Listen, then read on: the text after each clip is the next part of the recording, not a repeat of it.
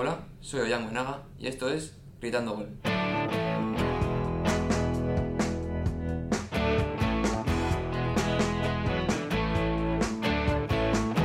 En el día de hoy eh, me encuentro con Guillermo Cerro y la colaboración especial en el día de hoy de Jorge Eras. Muy buenas. Eh, tras acabar ayer la jornada, nos disponemos a, a un poco analizar los resultados y los goleadores. Sí, bueno, vamos a empezar con esta jornada, eh, revisión de la jornada número 23, que comenzaba con un Getafe Levante en el que el conjunto madrileño la Comunidad de Madrid se impuso por 3 goles a 0 a el Levante. Empezó adelantándose muy pronto con un gol en el minuto 1 de Nesunal que repitió en el minuto 29. El Levante, pues durante la segunda parte sobre todo, intentó remontar el partido, intentó intimidar a la defensa del Getafe, pero sin éxito, hasta que al final, en el minuto 95, Carlos Aleñá, después de una muy buena jugada de Borja Mayoral, pues puso el definitivo 3 a 0. Así es, parece que los, de momento los fichajes del Getafe están, están aportando y están yendo bien. Y por otro lado tenemos eh, el partido que, eh, en el que se encontraban el Elche y el Alavés, en el que eh, podemos decir que Pérez Mira, eh, la verdad que hizo un partidazo, Sí, fue el más destacado del encuentro, marcando un doblete. Y también eh, anotó para el Elche eh, Fidel Chávez. Y por parte del Alavés, eh, José Lu. Fue un encuentro en el que el Elche eh, pues estuvo eh, todo el rato, todo el rato eh, atacando. El Alavés eh, lo hizo bien, pero no pudo, la verdad, hacer frente a un- ante un equipo que estuvo en todo momento por encima. Sí, sobre todo gracias a esa gran actuación de Pere Milla, que pues se impuso completamente a, a la defensa del Alavés.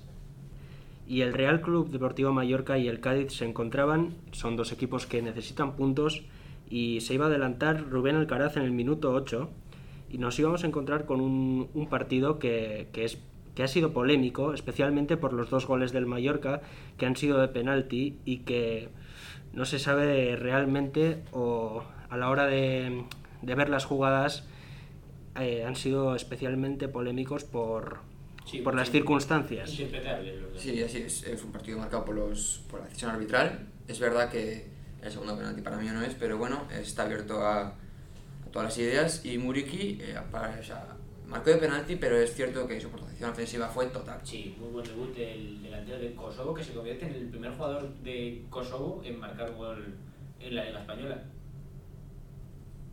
Eh, después, el siguiente partido eh, fue un Celta 2, Rayo Vallecano 0. Al Rayo Vallecano le está costando ganar fuera de casa, no tanto en su feudo, pero eh, se volvió a notar esas carencias eh, lejos de casa en este partido, en el que brilló especialmente Bryce Mende, con un primer gol en el que pues, recogía un balón en el área, lo acunaba con el pecho y remataba con pierna izquierda.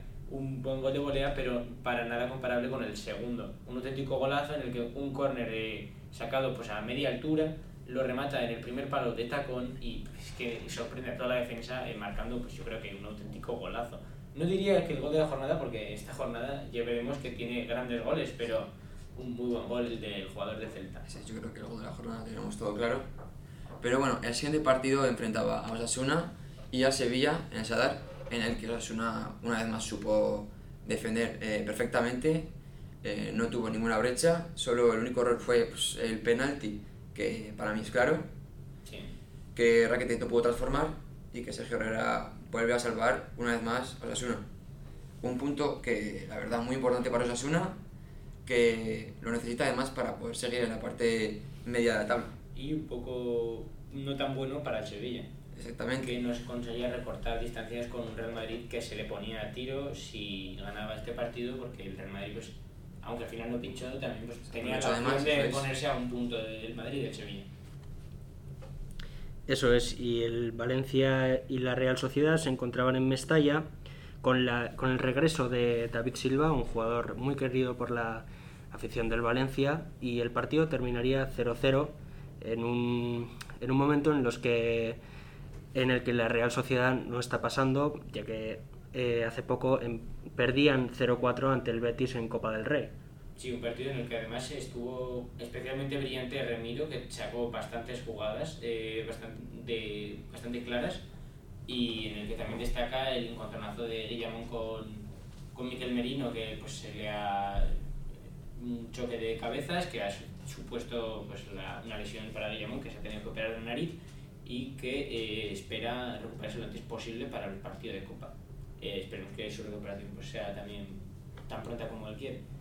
El siguiente partido es eh, uno de, o sea, un gran partido, el partido de la jornada, el Barça 4, Atlético de Madrid 2, en el que el Atlético de Madrid empezaba imponiéndose en el marcador con un buen gol de Yannick Carrasco, que recogía un pase de Luis Suárez para cruzar el balón y marcar el, el 0-1, pero muy poco duraría la alegría. Dos minutos después, en el minuto 10, Jordi Alba también empalaría un cambio de dirección, de un cambio de lado de Dani Alves para rematar una volea extraña que parecía que se iba mm, lejos de la portería, pero que ni mucho menos acabó entrando por todas las cuadrillas siendo el gol de la Sí, jornada. sí, que golpeó además con la espinilla, parece. Sí, sí, un golpeo extraño que pues eh, pataba el partido para el Fútbol Club Barcelona. El Barça, eh, a partir de ese momento, llevó las riendas del partido, sobre todo gracias a la Traoré, que debutó haciendo un muy buen partido y poniéndole un centro que supuso el 2 a 1 para el Barça con el remate de Gavi. El 3 a 1 lo marcaría Ronald Araujo, aprovechando pues, un rebote de un, un cabezazo larguero de Piqué, que no remata bien Ferran Torres, y si lo hace Ronald Araujo para poner el 3-0 con el que se iría el partido al descanso. Eh, a, la salida de la, a salida del descanso, Dani Alves, que ya había dado una asistencia, también vuelve a recoger un balón en la frontal, pero esta vez para eh, mandarlo al fondo de la red y ser el que marcaría el 4 a 0, el 4 a 1, perdón.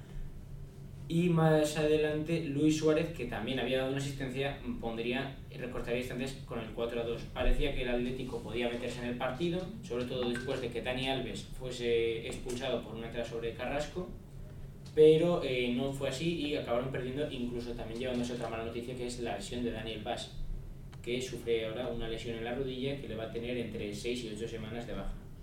Así es. El siguiente partido enfrentaba al, al Real Betis Balompié y al Villarreal, en el que un partido en el que el Villarreal supo tomar las riendas del partido en el minuto 41 con un gol de cabeza tras un correr perfecto de Pau Torres, que una vez más un aporte defensivo espectacular de Ferran Torres y Capó, el nuevo fichaje del, del Villarreal, aparece y marca un gol que la verdad eh, daba tranquilidad al Villarreal y parece que este equipo quiere mirar para arriba.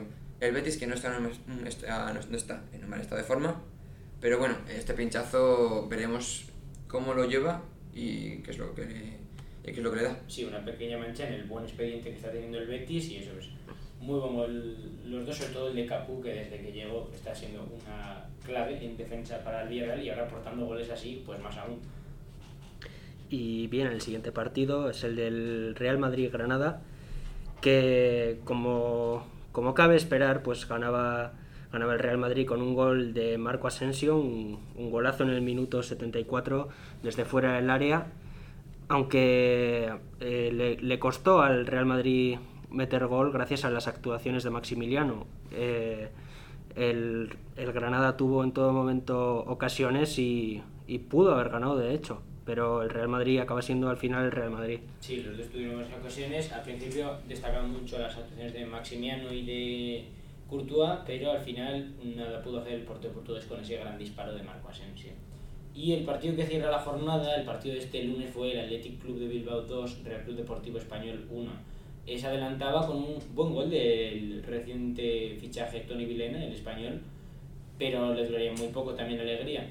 Eh, solamente dos minutos después, Ollán Sánchez marcaría un gol en una contra eh, que se revisaría, al principio sería anulado por fuera de juego, pero al final el VAR eh, lo validaría. Eh, empataba así el partido el jugador de Pamplona y más adelante y poco después, 10 minutos después, en el minuto 16, Íñigo Martínez, tras una falta con algún que otro rebote en el área, que acaba volviendo a poner Dani Vivian, eh, remata de cabeza y marca el 2 a 1 definitivo. A partir de ahí el español y también intenta eh, intimidar un poco la portería, pero seguía teniendo más protagonismo el Athletic Club, que se hacía fuerte e incluso tuvo una buena oportunidad de Berenguer que sacó la defensa del español. Finalmente, Athletic Club 2, Real Club Deportivo Español 1, que es el partido que cierra esta jornada. Sí, eso es. Eh, una vez más, Ollán Sánchez eh, vuelve a mostrar su buen estado de forma últimamente Sí. y también cabe destacar la titularidad de Nico Serrano que formó, o sea, firmó un partido, la verdad, que bastante sobresaliente. Y bueno, y con eso acabaremos esta revisión de la jornada número 23 de la Santander, que esperamos que os haya gustado y nos vemos en el próximo podcast. Adiós.